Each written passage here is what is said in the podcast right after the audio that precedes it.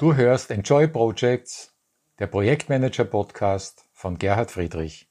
Willkommen. Wir wenden uns nun der Suche nach unserem Spezialgebiet zu. In der ersten Phase hast du deine Ist-Situation analysiert und deine Stärken herausgearbeitet. Diese Stärken dann auch geclustert und damit ein klares Profil dessen gemacht, wo du Besonderes aufzuweisen hast. Etwas, was das Fundament für deine künftige Karriere sein kann.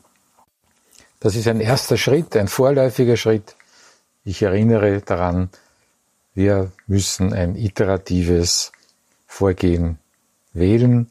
Wir müssen uns schrittweise dem Ziel nähern, immer wieder auch einen Schritt zurückgehen oder auch sogar zwei Schritte zurückgehen und dann wieder nach vor.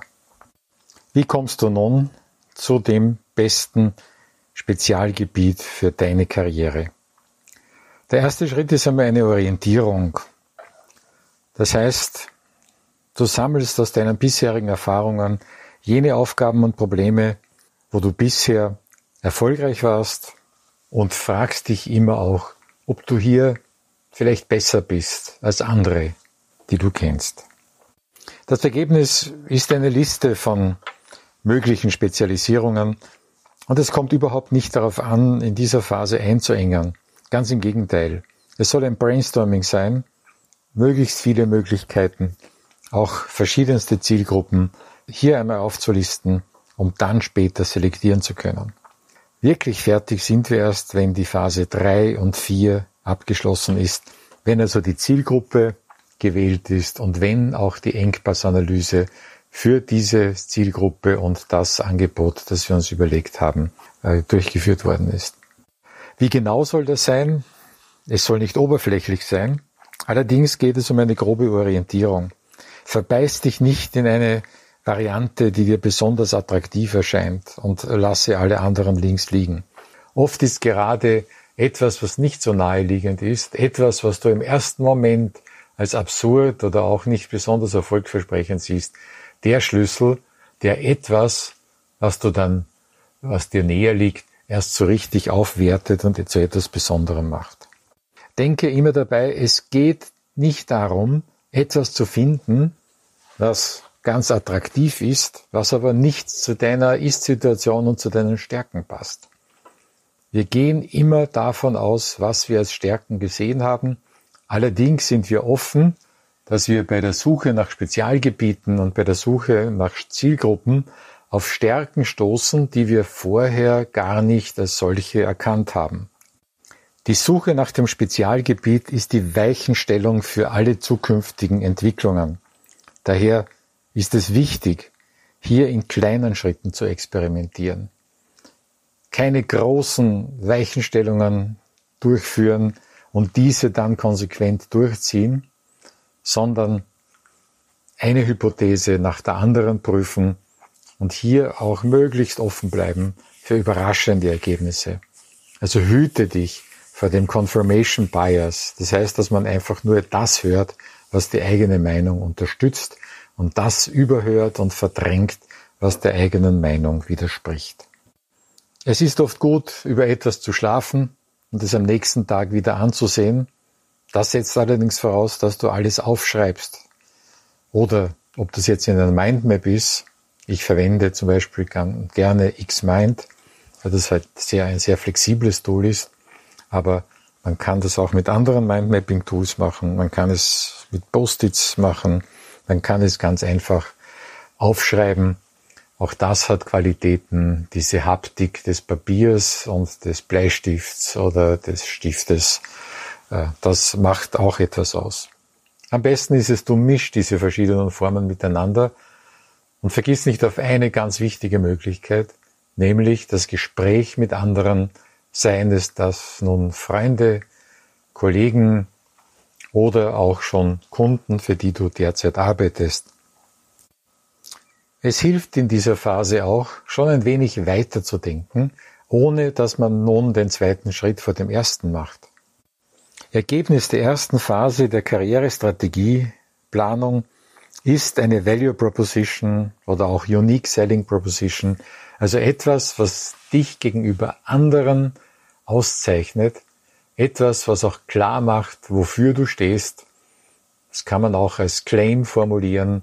Ich bin der Spezialist für SAP-Projekte im Bereich Payment. Oder ich bin Spezialist für E-Government-Projekte und insbesondere für Fragen der digitalen Signatur und des Identity Managements.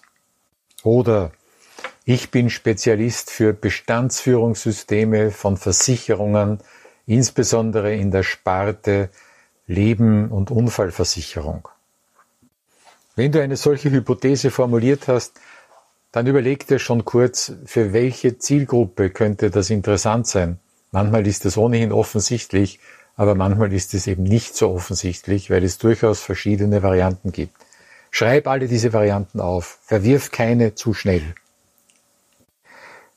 Denke bei der Suche nach Spezialisierungen aber nicht nur an fachliche oder technische Inhalte im engeren Sinne.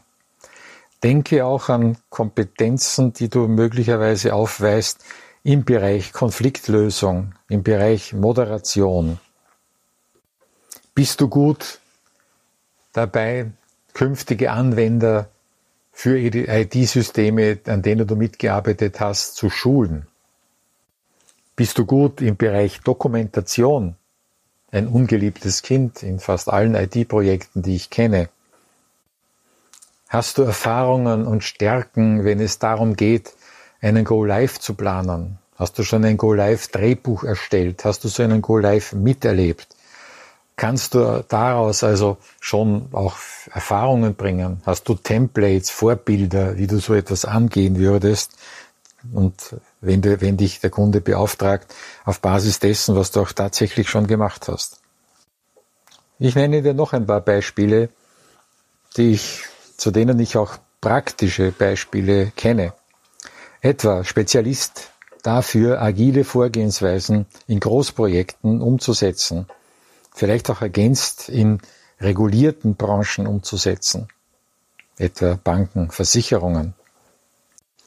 Oder ein Spezialgebiet ist es, Teams von Java-Entwicklern zu führen, weil ich mit ihnen auf Augenhöhe sprechen kann, weil ich selbst technische Kompetenz in diesem Bereich habe und reiche Erfahrung und das verbunden mit der entsprechenden Führungskompetenz.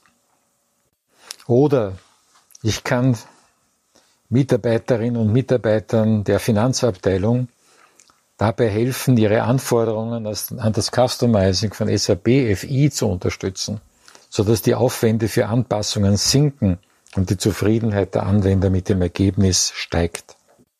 Du siehst, manche dieser Formulierungen sind noch etwas lang, vielleicht auch etwas sperrig. Ich habe bewusst Beispiele genommen, wie sie in dieser Phase typischerweise entstehen und nicht schon die geschliffenen Endprodukte der Karrierestrategieplanung. Vergleiche diese Formulierungen immer wieder mit der Liste deiner Erfahrungen, mit der Liste deiner Stärken und meide alles, wo du zugeben musst, dass das zwar gut klingt, in Wirklichkeit aber nicht zu dem passt, wofür du wirklich stehst und wo du wirklich seriöse Arbeit leisten kannst. Die EKS ist kein Wundermittel, um fehlende Qualifikationen zu kompensieren. Sie ist allerdings ein quasi Wundermittel, wenn man schon dieses Wort verwenden will, um mit dem, was man hat, das Bestmögliche zu erreichen. Jetzt noch eine ganz wichtige Erfahrung. Es fällt einem bei anderen immer leicht, das zu erkennen, was eigentlich den roten Faden bei ihnen ausmacht. Und es fällt einem bei sich selber immer schwer. Man ist sich selbst einfach zu nahe. Man ist so emotional verbunden mit gewissen Dingen, die man für richtig und wichtig hält. Das ist so der tote Winkel, den man hat. Und wenn man selbst in sich im Spiegel sieht, ja, sieht man auch oft nur das, was man sehen will. Wichtig ist daher das Echo der anderen. Rede mit anderen über deine Hypothesen, über deine Pläne. Natürlich suchst du dir Leute aus, denen du vertraust und die dir wohlwollend gegenüberstehen, aber du kannst auch in etwas verklausulierter Weise andere fragen, die dir nicht so nahe stehen. Gerade das ist oft auch wertvoll. Wir sind ja hier in einem, auf einer Coaching-Plattform. Und es ist ja genau der Sinn eines Coachings, dass man hier Gesprächspartner hat, denen man etwas erzählt, die dazu Fragen stellen und die einem auch ein wohlwollendes und unterstützendes Echo geben. Manchmal allerdings auch ein schmerzhafteres Feedback.